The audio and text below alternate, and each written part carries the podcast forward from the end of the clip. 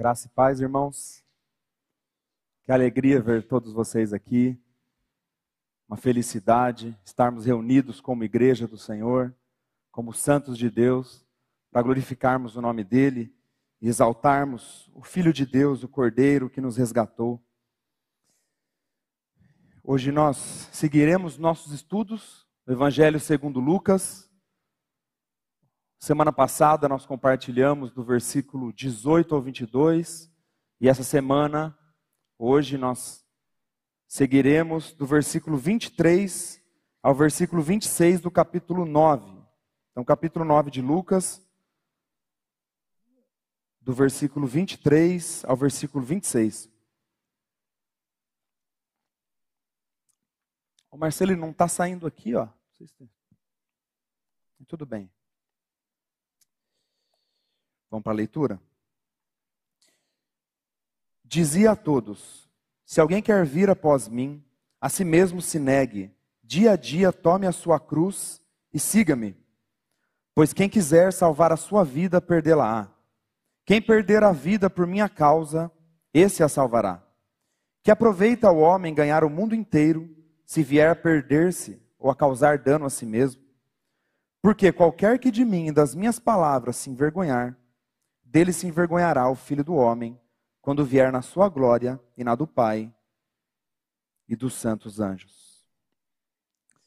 Pai amado, tem misericórdia de nós, pecadores, miseráveis, carnais, muitas vezes desobedientes, assim como nós lemos já aqui hoje, irreverentes. Senhor, tem misericórdia de nós.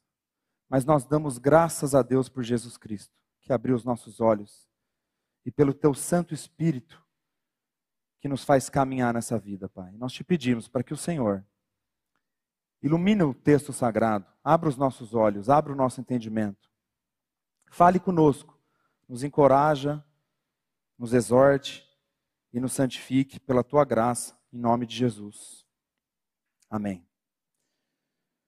Meus irmãos, então, nós temos visto aqui o ministério de Jesus na terra, a caminhada de Jesus até a sua crucificação, até a sua obra maravilhosa na cruz.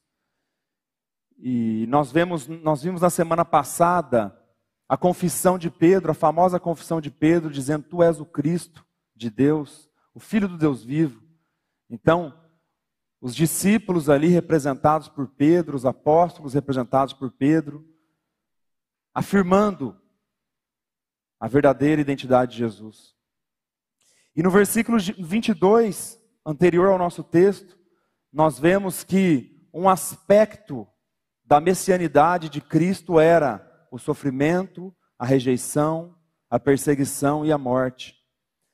Então, isso era necessário, isso não era um acidente de percurso que aconteceu com o Messias, não. Era necessário que o filho do homem sofresse, fosse rejeitado e perseguido e renunciasse a si mesmo. Jesus Cristo, sendo o próprio Deus encarnado, aquele que é um com o Pai, aquele que tem autoridade sobre tudo e sobre todos, ele se renunciou, se esvaziou, veio para essa terra e morreu naquela cruz. E o chamado do versículo 22, que é o chamado do Messias, do sofrimento e da rejeição, é o chamado para os seus discípulos para todos nós que confessamos a Cristo como nosso Senhor e Salvador. Então, aqui, a partir do versículo 23, nós vemos esse chamado de Jesus para nós, esse chamado muito sério de Jesus para nós. E Jesus, ele nunca subornou ninguém para o segui-lo, ele nunca ofereceu um caminho fácil, muito pelo contrário. E ele rechaçou todas as tentativas de tirar ele daquela obra maravilhosa da cruz. Então, Judas, Satanás, até o próprio apóstolo Pedro, que num momento de, de uma fé pouco experimentada, ele não aceita que Jesus Cristo iria para a cruz. Então, Jesus, ele rechaça com veemência todas essas afirmações contra a sua ida para a sua obra perfeita. E Jesus sabia que muitas pessoas das multidões estavam atrás dele apenas pelos milagres, apenas por curas físicas e apenas por interesses pessoais. Mas mesmo assim, o chamado de Jesus sempre foi esse que nós veremos hoje. Então, ali, a partir do versículo 23,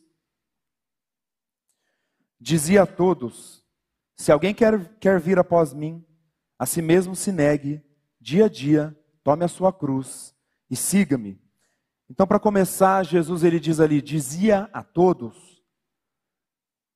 Se a gente fizer uma leitura isolada, talvez a gente imagine que essas palavras eram direcionadas apenas aos apóstolos, apenas aos discípulos, mas era a todos.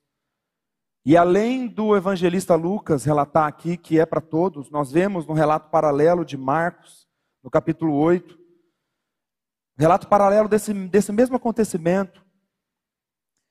Ali fala, né, convocando a multidão e juntamente os seus discípulos. Então não apenas a convocação não era apenas aos discípulos, não era apenas à elite espiritual, aos apóstolos, não.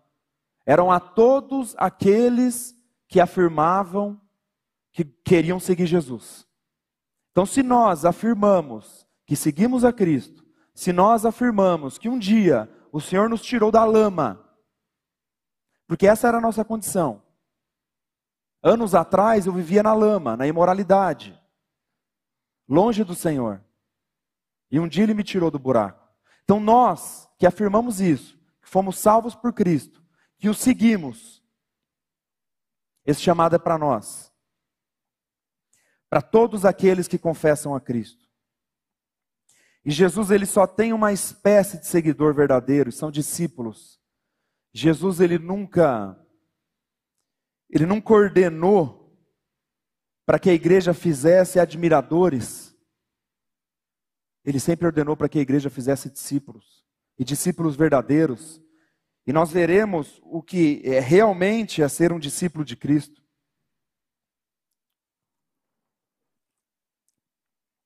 Quando Jesus nos chama a fazer discípulos, é pelo caminho da cruz.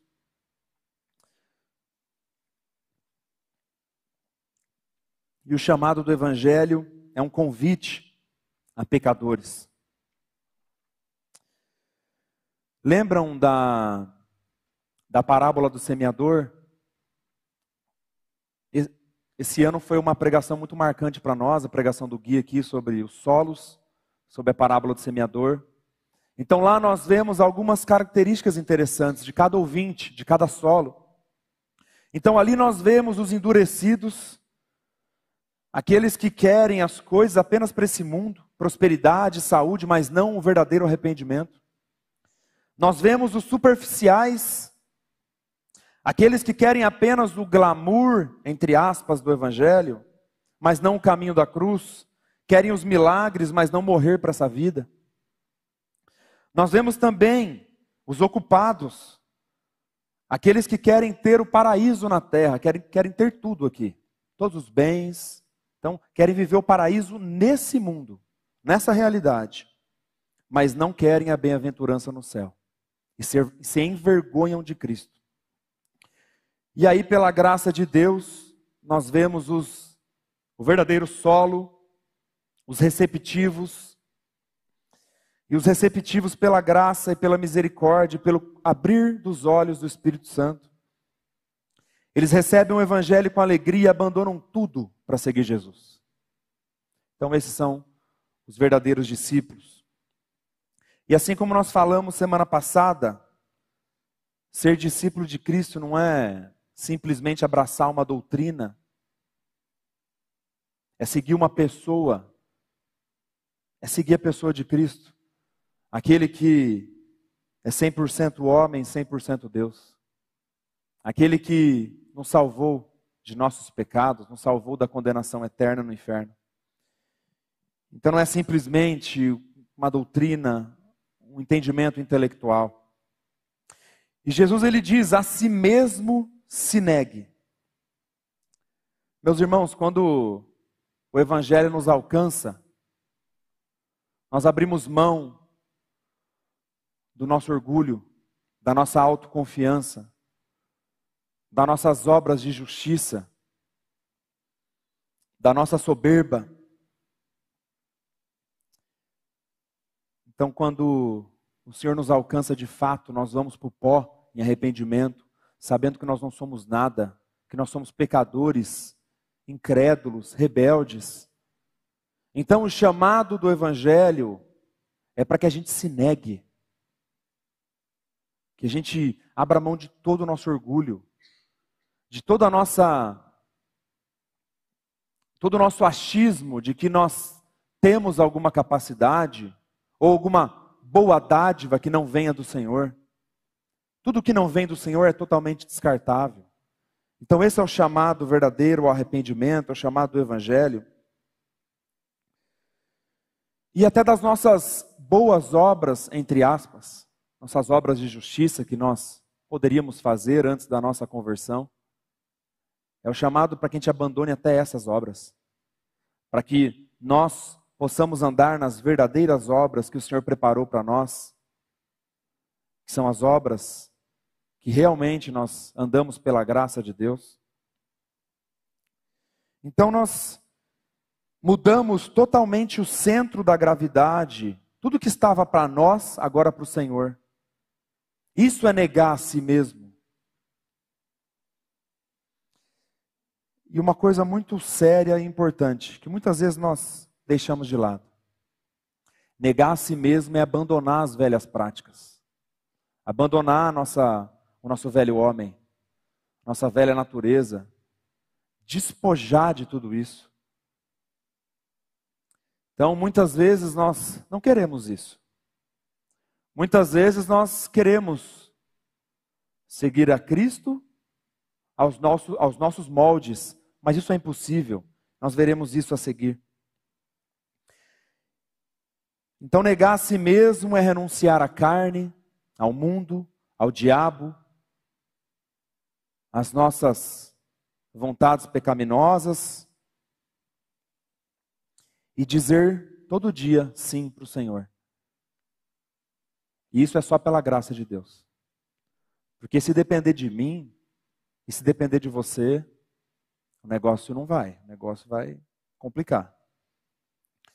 Então eu gostaria de, de meditar com os irmãos em Colossenses capítulo 3, do versículo 5 ao 10. O apóstolo Paulo, no começo do capítulo, ele primeiro ele faz um pré-requisito ali. Qual é o pré-requisito? Já que vocês morreram com Cristo, ressuscitaram com Ele, já que vocês morreram para essa vida de pecado, escrava do pecado, já que vocês têm uma nova vida, aí ele entra nessa parte. Eu gostaria que os irmãos prestassem atenção. Colossenses capítulo 3, do versículo 5 ao 10. Vou tomar uma aguinha aqui antes de ler.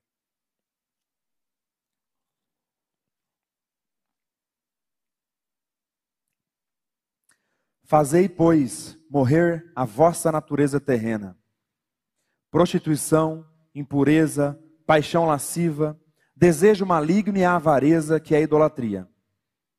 Por essas coisas é que vem a ira de Deus sobre os filhos da desobediência. Ora, nessas mesmas coisas andastes vós também noutro tempo, quando vivíeis nelas. Agora, porém, despojai-vos igualmente de tudo isso: ira, indignação, maldade, maledicência, linguagem obscena do vosso falar.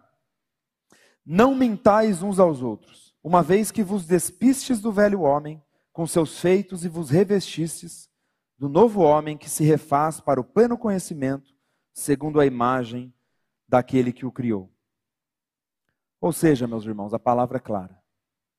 Se você confessa a Cristo, se você crê nele verdadeiramente, a antiga maneira de viver foi crucificada. E o apóstolo Paulo, quando ele dá essa lista de pecados, é para alertar os irmãos que essas práticas vocês andaram outrora. Um discípulo de Jesus não anda na prática desses pecados. Mentira, prostituição, imoralidade sexual, paixão lasciva. Tudo isso, meus irmãos nós tropeçamos, não é fácil, nós ainda habitamos num corpo carnal, mas nós não andamos na prática do pecado, pela graça de Deus. Aqueles que verdadeiramente se dizem cristãos, se dizem crentes no Senhor. E aí Jesus ele continua, ele fala: "Dia a dia tome a sua cruz e siga-me", voltando para o nosso texto de Lucas, capítulo 9. É interessante que ele usa esse termo aqui, tome a sua cruz. Jesus não tinha ido para a cruz ainda. Então, qual que é o sentido aqui da onde que a cruz entra nisso? Então nós sabemos, irmãos, que a cruz era um instrumento de execução daquela época. E era terrível.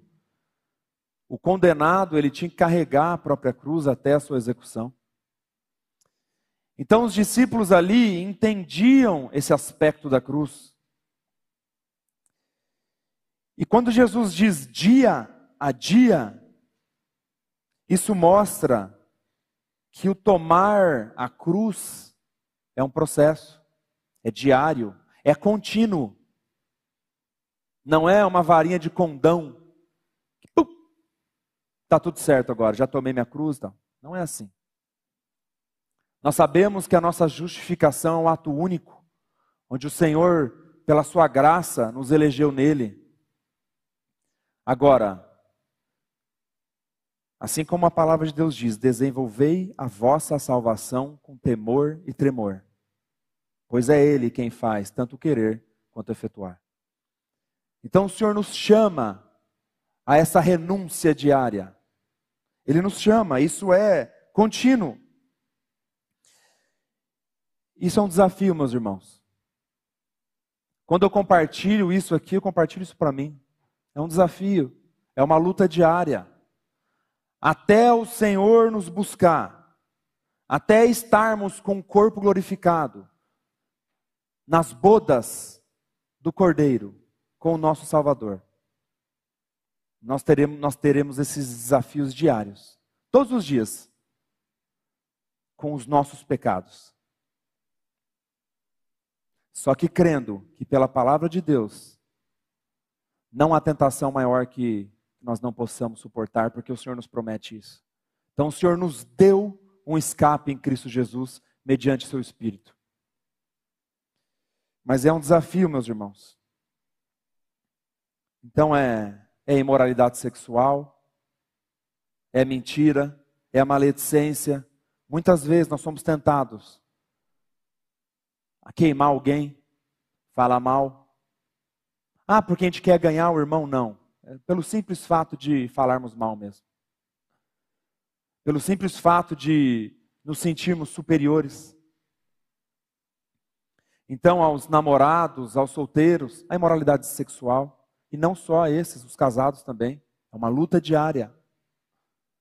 E o Senhor nos chama para essa guerra aos, aos ambientes que nós frequentamos, ambientes que não convêm aos santos, lugares que não nos vão fazer bem, lugares que vão aflorar a nossa carnalidade. O Senhor nos, não nos chama para isso. O Senhor nos chama a viver uma vida piedosa pela graça de Deus. E viver uma vida para o Senhor em santidade é maravilhoso, meus irmãos. Como eu falei, todos nós tropeçamos, caímos, mas o Senhor nos levanta. E não tem coisa melhor do que desfrutar da alegria da salvação. Não tem coisa melhor. Você ser um crente no Senhor, viver um deserto, perdendo diariamente a alegria da salvação por conta da, da imundícia que, que você vive, é terrível. A alegria da salvação é um deleite que o Senhor nos dá. Então isso é muito sério, meus irmãos. Eu falo isso para mim, é uma luta. É uma luta. Nós, nesse mundo, no ambiente de trabalho, tanta besteira, tanta coisa contrária ao Senhor, e nós nesse meio, meus irmãos, não é fácil. Mas o Senhor nos dá um escape em Cristo Jesus. O apóstolo Paulo, no capítulo 8 de Romanos, ele diz: Mas graças a Deus por Jesus Cristo. Graças a Deus por Jesus Cristo. Eu gosto também muito daquela passagem que o apóstolo Paulo aos Coríntios ele diz: levando sempre no corpo o morrer de Jesus, para que também a sua vida se manifeste em nosso corpo. Eu até coloquei em caixa alta aqui o sempre, levando sempre. Não é um ato único, é um desafio diário. Tomar a cruz, negar-se a si mesmo, dia após dia, é um desafio diário, meus irmãos. E o Senhor nos chama a isso. Essa aqui é a primeira menção da cruz no Evangelho de Lucas. Então, apesar dos discípulos das multidões estarem habituados a essa forma de execução, isso provavelmente chocou a eles. Vindo da boca de Jesus.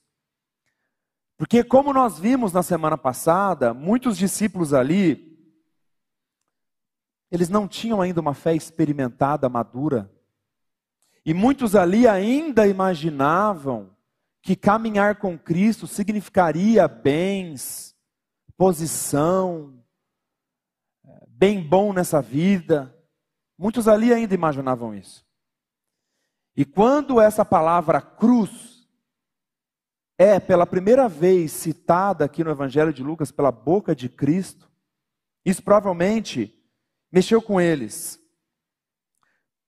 Muitos queriam status, glória, poder, mas poucos queriam essa consequência verdadeira daqueles que querem seguir a Cristo.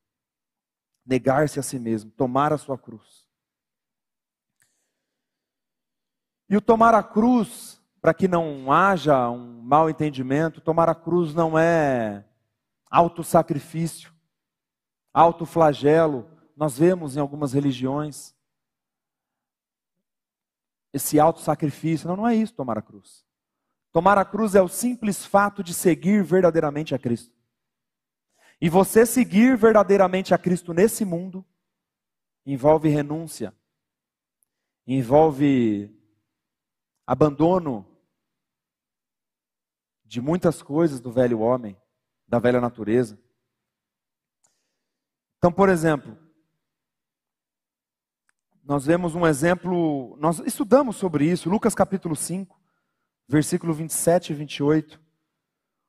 Quando Jesus ele chama Levi, Levi, Mateus, mais conhecido como Mateus, mas quando Jesus chama Mateus, Levi, qual foi a consequência primária de um ouvido que se abriu ao evangelho, ao chamado de Jesus?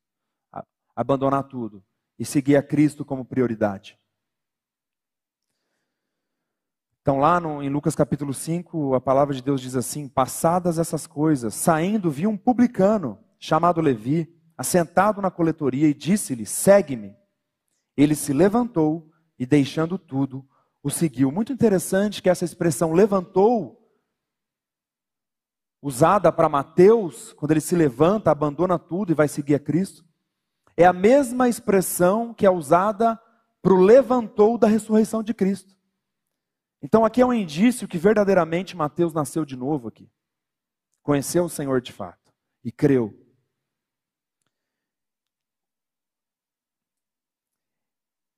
Nós vemos esse aspecto também. Não sei se os irmãos se lembram das parábolas do tesouro escondido no campo e da pérola de grande valor. Onde um homem ele só adquiriu tanto o tesouro quanto a pérola de grande valor só foram adquiridas quando o homem vendeu tudo o que tinha. Isso está lá em Mateus capítulo 13, do versículo 44 ao 46. E são palavras de Jesus. Quando aquele homem vendeu tudo o que tinha, verdadeiramente, ele tinha a prioridade do Evangelho. Então, o pecador, compreendendo, pela graça de Deus, o valor inestimável da vida eterna, ansiosamente se livra de qualquer coisa que possa ser uma barreira à alegria eterna e à comunhão com o Senhor. Ou seja, o tomar a cruz, a cruz que é esse instrumento de morte, de execução, é tomar a própria cruz do nosso Senhor Jesus. É um convite. Não vou nem dizer indireto, é direto mesmo, um convite para a morte. Então, até anotei aqui alguns aspectos, algumas perguntas. Você está disposto a morrer para si mesmo e viver para o Senhor em obediência? Está disposto a se identificar na morte de Cristo? Está disposto, se necessário, ser perseguido, rejeitado pelo mundo, desprezado, humilhado e até morto? Então, nós comentamos semana passada que, pela misericórdia de Deus, Aqui no nosso país, nós ainda vivemos em liberdade em relação aos nossos princípios, em relação a nos reunirmos como igreja. Ainda. Mas o Senhor tem dado sinais e tem preparado a sua igreja, porque chegará um momento, e nós temos convicção disso pela palavra de Deus, em que nós seremos perseguidos.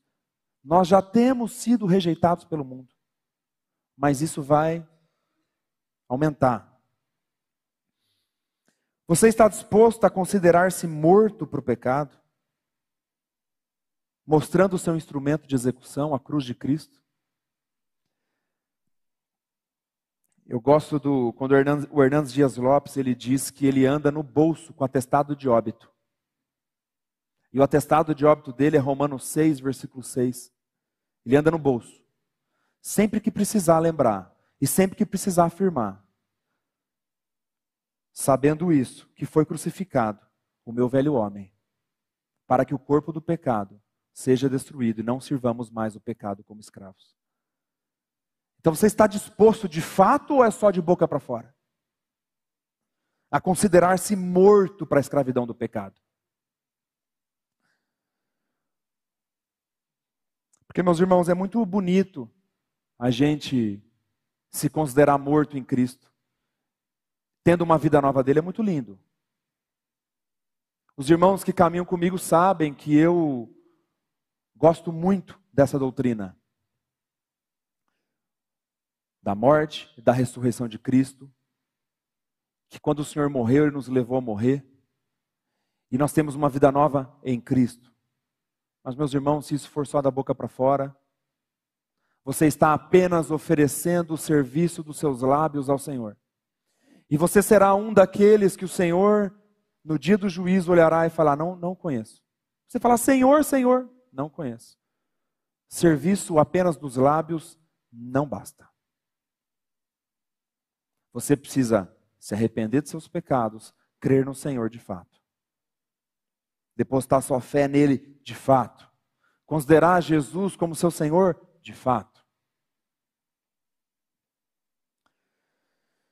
Meus irmãos, mas a gente falando assim parece que a vida cristã é ruim, né? Mas não é. Nós vamos chegar lá. Satanás, ele te promete glória, mas no fim é sofrimento eterno. E Cristo, aqui nessa passagem, ele te oferece a cruz, um caminho difícil, um caminho de rejeição, de negação, mas no fim, ele te garante e ele te conduz à glória eterna. Eu gostaria de fazer uma observação importante que eu vejo, eu ouço isso muito por aí, em muitas pregações também, e muitas pessoas dizendo. A cruz que nós carregamos não é uma doença, não é um filho rebelde, não é alguma luta que você tem na sua vida, não é um inimigo, uma fraqueza, uma dor, um casamento infeliz, não é nada disso. Quantas vezes nós vemos pessoas dizendo isso? pessoa tem um filho rebelde, ah, é a cruz, né, que tem que carregar, né? pessoa tem uma doença, é, tem que carregar essa cruz. Não é isso. Carregar a cruz é seguir a Cristo. Não é sobre você. Não tem nada a ver com você. Tem a ver com Ele. Então, nós não estamos negligenciando esses problemas que são válidos. E nós devemos olhar com amor e misericórdia aos irmãos e considerar os, as nossas lutas. Esses exemplos que eu dei, doenças, filhos rebeldes, casamentos infelizes. Nós temos que olhar com amor e misericórdia, mas isso não é tomar a cruz. Tomar a cruz é seguir a Cristo, verdadeiramente. Não é sobre você. E, e como que nós afirmamos que não é sobre você? O versículo 24 do nosso texto, continuando. no final ele diz: por minha causa. Não é por sua causa, por minha causa. Então, versículo 24. Jesus diz assim: Pois quem quiser salvar a sua vida, perdê-la-á. Quem perder a vida por minha causa, esse a salvará. Meus irmãos, aqueles que verdadeiramente recebem a Cristo, eles entram no maior paradoxo da humanidade. Perder é ganhar, ganhar é perder. Nós perdemos nossa vida na cruz, nossa vida escrava do pecado, ganhamos uma nova vida em Cristo. No reino de Deus, o grande é o que serve. Ser rico é ajudar o próximo. Palavras de Jesus. Estar fraco é ser forte no Senhor. Então é um paradoxo a vida cristã.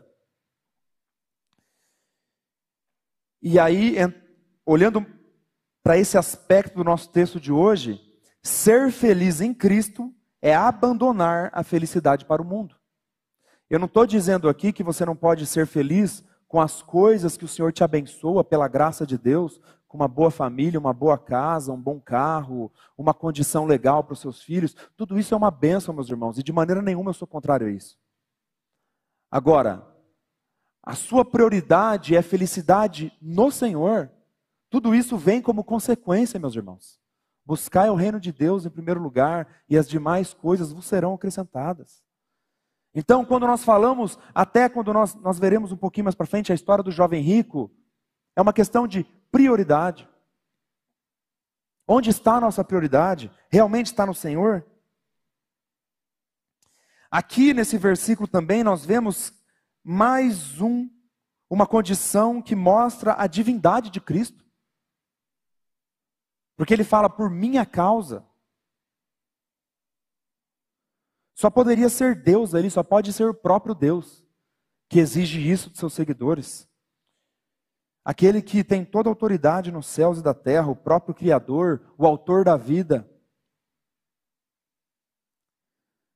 Então nós vemos esse aspecto, o que é ter uma vida compromissada com Deus, por minha causa, me seguir, tomar a sua cruz, negar a si mesmo e me seguir, é o próprio Deus falando, Deus encarnado. Jesus Cristo, aquele que é um com o Pai, aquele que tem toda a plenitude da divindade. E o que, que o Senhor exige de nós? Assim como nós falamos aqui, prioridade. Ele exige isso de nós. Eu gostaria de abrir com os irmãos Mateus capítulo 10, versículo 37 e 38. Mateus capítulo 10, 37 e 38.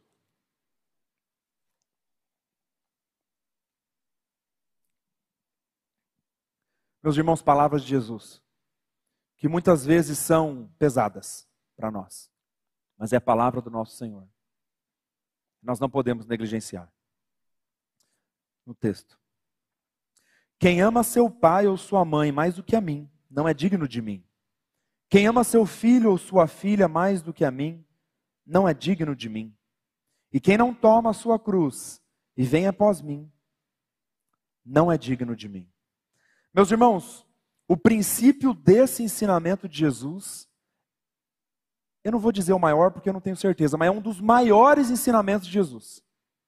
Que você colocar a si mesmo ou qualquer outra coisa no trono, a não ser o Senhor, é uma forma de negá-lo. Então esse é um ensino que Jesus ele repetiu no seu ministério várias vezes. Eu gostaria de refletir com vocês sobre isso. Eu gostaria de refletir e me examinar sobre isso. Minha esposa está aqui. A Sarinha está dentro da barriga dela. E assim, é as coisas que eu mais amo no mundo. Sabe, se necessário, eu dou a vida. Mas não posso colocá-las acima do Senhor. A palavra de Deus me exorta a isso. Eu não posso. Você não pode. Nós não podemos. E muitas vezes nós colocamos. Eu coloco. Não só para a família, para a esposa, para os filhos, para os pais, para as outras coisas. Nos colocamos acima do Senhor. Nós levantamos um trono para coisas e pessoas.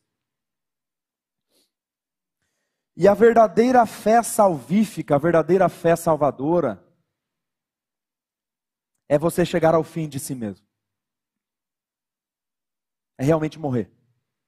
Eu lembro quando o Senhor me alcançou de fato, claro que foi um processo, né, eu não tive um entendimento tão claro de uma hora para outra, mas o Senhor abriu meus olhos e eu cheguei no fim de mim mesmo.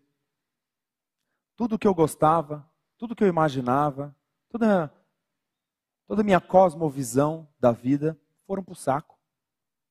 Eu entendi o Evangelho. Eu entendi que o Senhor salva pecadores. Eu entendi que Ele é Criador, que Ele nos chamou, que Ele nos chama à vida eterna, que os rebeldes que não se arrependem padecerão condenação eterna. Então nós chegamos no fim de nós mesmos, quando o Senhor de fato nos dá uma fé verdadeira. Nós estudaremos isso nos pequenos grupos que nós estamos caminhando no livro de Tiago. O que é uma verdadeira fé? Não uma fé só da boca para fora. Então, isso daqui, meus irmãos, o Evangelho quando eu falo que o evangelho é você chegar ao fim de si mesmo, é porque assim como a palavra de Deus mostra, o evangelho não é remendo, não é costura. Deus não conserta a sua antiga maneira de viver, ele te faz novo em Cristo. Então, a palavra de Deus diz que as coisas velhas já passaram, eis que tudo se fez novo. Então, você pode me ouvir aqui hoje, e não sou eu, é Cristo que está dizendo aqui no texto. Pode falar, opa, isso aí é obra para salvação. Jesus exigindo isso, isso é obra para salvação. Muito pelo contrário, meus irmãos. O que o texto nos mostra é que a verdadeira fé no Senhor não é um mero conhecimento mental, não é um mero conhecimento intelectual. Nós estudamos isso aqui já, os irmãos ouviram. Satanás e os demônios também confessaram a verdadeira identidade de Cristo. O Filho de Deus, o Filho do Altíssimo. Aqueles a quem Jesus diz em Mateus que afirmavam Senhor, Senhor e apartaram-se de Deus no juízo. Então existe um aspecto de uma fé falsa que nós vemos também no capítulo 2 de Tiago. Pode essa fé salvá-lo? Tiago diz. Essa fé aí, essa fé, essa fé morta pode salvá-lo? De maneira nenhuma. A fé que salva é a fé no Senhor Jesus Cristo. Nós somos salvos pela graça, mediante a fé nele. E essa fé é verdadeira, e essa fé é viva. Se a salvação fosse por obras, aí a gente via. Aí, aí a gente veria isso pessoas verdadeiramente salvas, entre aspas, entre aspas, me entendam aqui, tudo uma pior que a outra. Agora, como a salvação é um dom de Deus, como é Deus quem salva, meus irmãos, é o Espírito Santo que salva. É Ele quem faz a obra. É Ele que dá uma fé viva para um pecador caído. Então a coisa anda. Muitas vezes aos trancos e barrancos, por nossa culpa. Mas existe um quebrantamento, existe arrependimento contínuo, existe busca pelo Senhor, pela graça dEle. Então, meus irmãos, essa exigência de Jesus, de maneira nenhuma é alguma obra para salvação, muito pelo contrário. Porque quando Jesus nos chama a negar a si mesmo, a chegar ao fim de si mesmo, é inclusive das nossas obras de justiça, essas falsas obras de justiça que nós fazíamos, achando que isso nos poderia fazer chegar ao céu. Ele te coloca no pó. Ele te faz chegar no fim de tudo que você acha que tem de bom. Então, de maneira nenhuma, isso aqui é obra para salvação. Isso aqui é Jesus mostrando, assim como todos os outros apóstolos, escritores do Novo Testamento, que a fé verdadeira não é só afirmar de boca para fora, não é só conhecer com a cabeça. Eu, assim como eu testemunhei semana passada, antes de conhecer a Cristo, eu sabia afirmar quem era Jesus. Eu dizia que Jesus era o Salvador, o Filho de Deus, que morreu por os nossos pecados. Eu afirmava isso, mas eu estava perdido. Então, o que Jesus está fazendo, simplesmente, é mostrando que a fé salvadora, a fé verdadeira, o verdadeiro discípulo tem uma fé viva.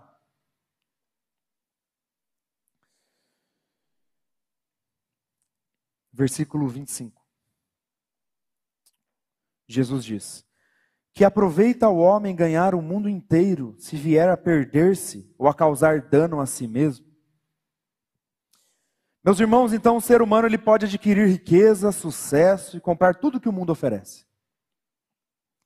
Mas ele nunca poderá comprar sua salvação e a bem-aventurança eterna. Isso é muito sério. As riquezas, os bens, eles ficam no túmulo. Rapidinho. O tempo passa e tudo isso fica no túmulo. E a morte do ser humano, ela nivela ricos e pobres. Nós deveríamos refletir mais nisso. Como a palavra de Deus nos mostra, Eclesiastes, os salmistas, próprio Tiago, que nós comentamos aqui, que a vida é um sopro. Que a nossa vida é como neblina que se dissipa. Isso é repetidamente afirmado nas Escrituras. Sabe quando você está na panela de pressão, aquela fumacinha que faz assim, ó, chup, some? Essa é a nossa vida. Então o que Jesus está mostrando é passar a vida correndo atrás de sucesso, de dinheiro, de forma prioritária. É aqui que está meu coração? É loucura. É loucura. E esse causar-se dano que Jesus diz aqui, nós sabemos que é a condenação. Porque nos relatos paralelos dos outros evangelistas, nós vemos que, palavra, que o termo ali é perder a sua alma. Mateus e Marcos dizem isso. Então, perder-se a si mesmo, causar-se dano a si mesmo, aqui é condenação. Nós estudaremos com mais profundidade quando nós chegaremos em quando nós chegamos, chegarmos em Lucas capítulo 18. O jovem rico, ele não quis abandonar a sua prioridade. Qual era a sua prioridade? As riquezas. Jesus não está falando ali que para você ser um seguidor de Cristo, você tem que vender tudo e dar para os pobres. Mas no caso daquele jovem era, porque o coração dele estava nas riquezas. Então, se você verdadeiramente me ama, Jesus diz, tira teu coração daí. Vamos ver se a sua fé é verdadeira. Ele foi embora triste. Mas, pelo menos até aquele ponto da história, sem arrependimento, sem abandonar a sua prioridade. E Jesus, nós estudaremos também em Lucas capítulo 12. Jesus ele chama de louco, louco, o homem que deposita a sua confiança nos bens materiais. E no final ele diz: Te pedirão a tua alma, e aí? toda a tua confiança está nos bens materiais. Isso está lá em Lucas capítulo 12, do versículo 13 ao 21. Eu gostaria que os irmãos depois, com calma, meditassem nesse texto. Então, os bens materiais, eles se ganham, se perdem. Você pode perder, depois você recupera. Você ganha, você perde. É assim que são os bens materiais, as coisas desse mundo. Agora, uma coisa a gente pode afirmar com base na palavra do nosso Deus depois da morte vem o juízo. O autor de Hebreus ele diz que após a morte vem o juízo. Então, essa condição de condenação eterna, ela é irreparável. Os bens materiais, você perdeu, você, depois você consegue de volta. Você dá um jeito. Agora, se você morrer nessa vida sem se arrepender dos seus pecados, sem crer de fato que Jesus é o Senhor da tua vida, seu Salvador, que morreu pelos teus pecados para te dar uma vida nova, isso é irreparável. Não tem jeito.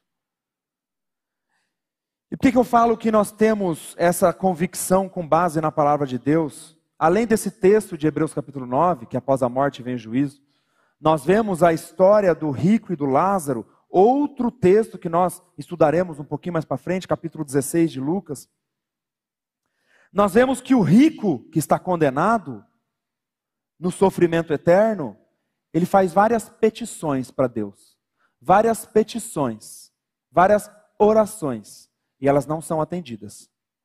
A condição é irreparável ali. Isso é desesperador, meus irmãos. E é muito triste. Ele não teve nem as suas petições atendidas, nem o seu tormento aliviado. Que a gente possa refletir nisso. E aqui nós estamos, de fato, batendo nessa tecla. Onde está a nossa prioridade? E eu falo isso para mim. Onde está a nossa prioridade? É de fato no Senhor?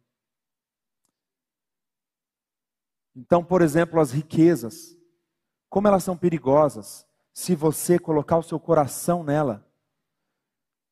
Para a gente aplicar isso, eu gostaria de, de abrir em 1 Timóteo 6, versículo 9.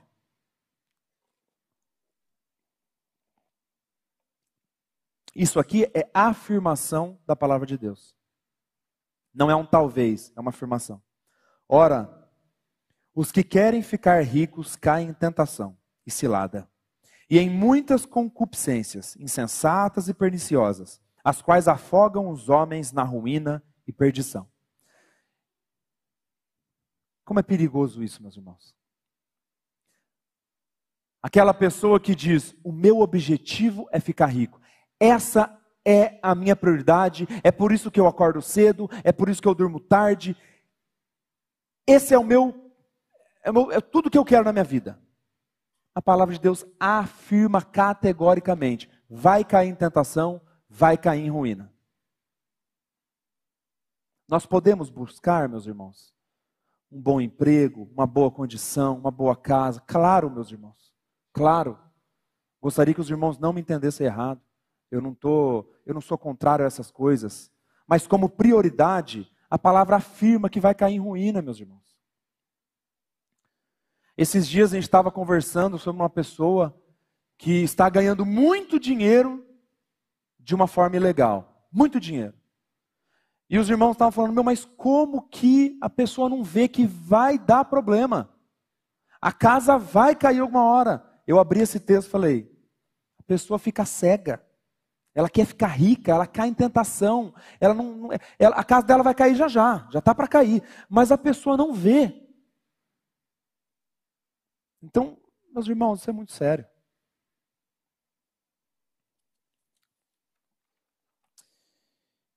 E olhando para esse texto, quando Jesus diz, né, do que vale o homem ganhar o mundo inteiro e perder a sua alma, né, causar dano a si mesmo.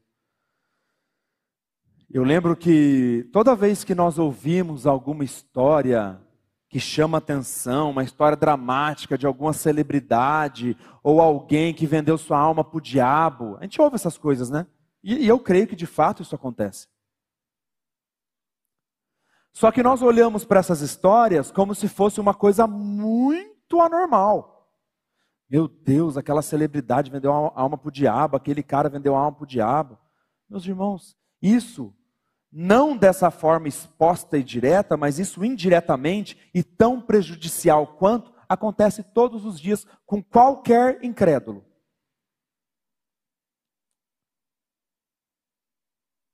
A maioria dos seres humanos faz isso todos os dias. Vive essa vida com uma prioridade que não é o Senhor. Sem amar o Senhor, cega. Está praticamente vendendo sua alma ao diabo. Ganhando o mundo inteiro e perdendo a sua alma. Então, meus irmãos, de fato, que o Senhor abra os olhos, que o Espírito Santo venha com poder e quebrante corações Abra os olhos dos incrédulos, porque nós sabemos que não é por nós. O Senhor nos chama a pregar, nos exorta a pregar, a tempo e fora de tempo, mas é Ele quem abre os olhos. É Ele que um dia teve misericórdia de mim e abriu meus olhos. Eu estava caminhando para a perdição. Então, esse, esse é o nosso clamor, meus irmãos. Eu gostaria que você refletisse de fato. Sabe, isso não é apontar dedo, não é nada disso, meus irmãos. Isso é que o incrédulo precisa ouvir. Isso é o verdadeiro amor. Você falar para a pessoa que está indo para o buraco, você falar a verdade para ela. Então, eu gostaria que você refletisse no seu coração: será que você não é um desses? Que está querendo ganhar o mundo inteiro. E às vezes o mundo inteiro para você não é uma coisa muito esbanjadora. Às vezes o seu mundo inteiro é o seu carrinho, suas coisinhas, tudo certinho. Você quer ganhar o mundo inteiro como prioridade e está perdendo sua alma eternamente. Então, eu gostaria que, que os irmãos, as irmãs refletissem e que a gente colocasse isso diante do Senhor. Último versículo do nosso texto, versículo 26. Mais uma palavra bem forte do nosso Senhor. Porque qualquer que de mim e das minhas palavras se envergonhar, dele se envergonhará o filho do homem, quando vier na sua glória e na do Pai e dos santos anjos. É interessante que é a primeira vez aqui que Lucas ele faz uma alusão sobre a volta de Cristo. E muitas vezes que existe um, uma fala, uma citação, uma alusão da volta de Cristo, é, vem advertência. Muitas vezes. Porque a volta de Cristo tem esse aspecto maravilhoso para aqueles que creem, que estarão com o Senhor.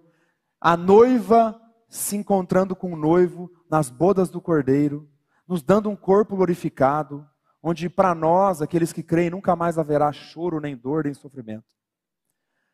Mas existe um aspecto para aqueles que não creem, que a palavra chama de o dia terrível do Senhor, para aqueles que não creem. Então, por isso que muitas vezes que existe uma alusão à volta de Cristo, existe esse aspecto de advertência. E aqui é mais um exemplo. Aqueles que se envergonharam de Cristo nessa vida serão envergonhados diante do Pai no dia do juízo. Meus irmãos, e assim como nós vimos, o verdadeiro discípulo não se, não se envergonha de Cristo. E se envergonhar de Cristo não é simplesmente negá-lo. Se envergonhar de Cristo é se envergonhar de Cristo. E que o Senhor tenha misericórdia de nós, porque muitas vezes nós temos vergonha de abrir nossa boca com ousadia, pregar o Evangelho, falar a verdade para as pessoas, em amor. Meu irmão, existe salvação em Cristo. Minha irmã, existe esperança para essa vida. E nós nos calamos porque nós amamos mais a nós do que ao Senhor. Por amor próprio, nós não pregamos o Evangelho. Por que amor próprio? Porque se eu pregar o Evangelho aqui, se eu chamar o arrependimento, vai ficar um clima ruim, eu vou ficar meio assim com essa pessoa. Então é por amor próprio que nós não pregamos o Evangelho. E claro que nós tropeçaremos nessa área, o aspecto da vergonha aqui é uma coisa pouco maior, mas isso é muito sério. E quem te considere isso diante do Senhor, que eu considere isso diante do Senhor. É melhor confessar a Cristo e ser desprezado pelo mundo do que ser popular e amado pelo mundo e desonrado e envergonhado pelo Senhor Jesus diante do Pai no dia do julgamento. Muitos, meus irmãos, têm uma fé secreta. As pessoas que sabem que ele é crente, que ele se diz crente, são as pessoas que caminham com ele na comunidade, na reunião da igreja. Agora, fora do ambiente eclesiológico aqui, do ambiente de igreja, Ninguém sabe que ele confessa Cristo. No trabalho dele, na família, ninguém sabe. Gente, que fé secreta é essa? Será que isso não entra aqui, não se envergonhar de Cristo? Porque o verdadeiro evangelho não tem nada a ver com com esse pseudo-evangelho gospel humanista que nós vemos por aí, onde o homem é o centro e, e a promessa é prosperidade, bem-estar, como se o Senhor fosse um gênio utilitário. E as pessoas usam seu santo nome para suas autorrealizações. Isso vem totalmente em contraste com o verdadeiro chamado do Senhor. Então, o chamado ao Evangelho ele não é fácil de engolir mesmo. A primeira vez que eu ouvi que eu era pecador, que eu precisava de arrependimento, não foi fácil de engolir, não. Claro que a mensagem do Evangelho é uma mensagem alegre, de esperança. Eu tenho conversado isso com o Diegão, né, Diegão? Sobre toda vez que nós pregarmos o Evangelho, falar, testemunhar para a pessoa como a vida em Cristo é maravilhosa. Como é bom, como é maravilhoso a vida em Cristo. Mas a pessoa se entender pecadora e se arrepender de fato é, é por isso que é só pelo Senhor mesmo, que não depende de nós. Se dependesse de nós. Então, o chamado de Jesus não tem nada disso. Eu gostaria de abrir com os irmãos Lucas capítulo 9, mesmo, o mesmo capítulo que nós estamos aqui, um pouquinho para frente, do versículo 59 ao 62. Lucas 9, do 59 ao 62. Isso é um outro aspecto muito importante do verdadeiro discípulo de Cristo. Jesus diz assim: A outro disse, a outro disse Jesus: Segue-me. Ele, porém, respondeu: Permita-me ir primeiro sepultar meu pai. Mas Jesus insistiu: Deixa os mortos sepultar os seus próprios mortos. Tu, porém, vai e prega o reino de Deus. Outro lhe disse: Seguir-te-ei, Senhor, mas deixa-me primeiro despedir-me dos de casa. Mas Jesus lhe replicou: Ninguém que tendo posto a mão no arado, olha para trás, é apto para o reino de Deus. Meus irmãos, não adianta querermos seguir a Jesus nos nossos termos. Os termos desses, desses homens aqui que falaram isso para Jesus, não, deixa eu. Tem uma prioridade aqui antes. Tem uma outra prioridade aqui antes. O jovem rico. Não, não, não, não. O chamado ao discipulado verdadeiro, ao discípulo de Cristo, é no molde dele. E ele estabeleceu o molde dele, é esse.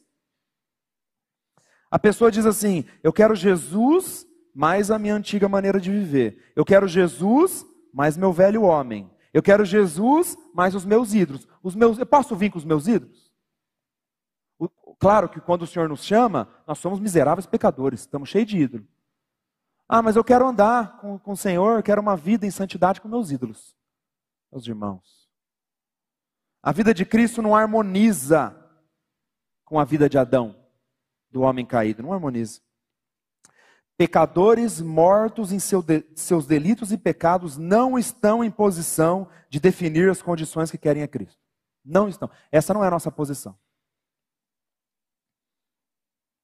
Mas quando o Senhor abre os nossos olhos, entendemos o valor da vida eterna, nós consideramos tudo como perda para conhecer a Cristo.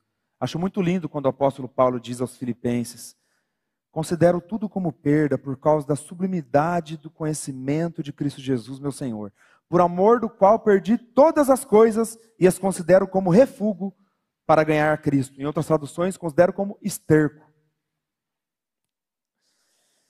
Tá, a gente estava conversando com o pastor Glenn esses dias, eu achei muito interessante, porque a afirmação foi o seguinte: o filho pródigo, vocês lembram da história do filho pródigo?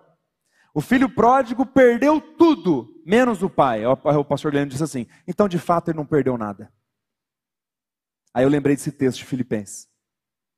Tudo que Paulo perdeu era refúgio, não era nada, era esterco. Então, claro que existe uma renúncia, como nós falamos aqui hoje. Mas para seguir o Senhor Jesus, é muito melhor seguir o Senhor. Tudo o que o Senhor nos dá é muito melhor qualquer coisa que nós possamos abandonar ou renunciar. Tudo o que o filho pródigo perdeu não tem valor algum em comparação ao Senhor. Então, meus irmãos, ou você nega a Cristo e segue a si mesmo, ou nega a si mesmo e segue a Cristo. Porque você não pode seguir a Cristo e a si mesmo. Não dá, os dois não dá. Então o molde é a palavra. Então, talvez você ouviu tudo isso aqui hoje e falou misericórdia, né? Que que essa essa vida em Cristo aí deve ser complicada, meus irmãos. Assim como eu comentei, conversei com o Diego. A vida em Cristo é maravilhosa. Eu de fato entendo hoje que eu nunca fui feliz antes de conhecer o Senhor. Eu era iludido. A vida em Cristo não tem, é um deleite, meus irmãos. É uma alegria tremenda. Então, por isso que nós chamamos aos pecadores, aqueles que não creem no Senhor de fato ainda. Arrependa-se de seus pecados, receba o Senhor Jesus como seu Senhor e Salvador. Porque essa vida com o Senhor, ela é maravilhosa aqui, imagina na eternidade com Ele, conhecendo a Ele. Eu anotei uma frase aqui do Sproul, ele diz assim: ser crente no Senhor Jesus é ter uma vida descartável, uma vida jogada fora para esse mundo. Mas jogar fora a sua vida por Cristo é encontrar nele vida eterna. Que o Espírito Santo de Deus convença os corações. Vamos orar? Pai, nos permita encontrar a tua luz, Senhor, na nossa escuridão. A tua alegria na nossa, na nossa tristeza, Senhor. A tua verdadeira riqueza na nossa pobreza. A tua glória na nossa humilhação. A tua graça em nosso pecado. E a tua vida em nossa morte. Que o Senhor nos molde ao caráter de seu filho para que tomemos a cruz diariamente, para a sua honra e para a sua glória. Oramos em nome de Jesus. Amém.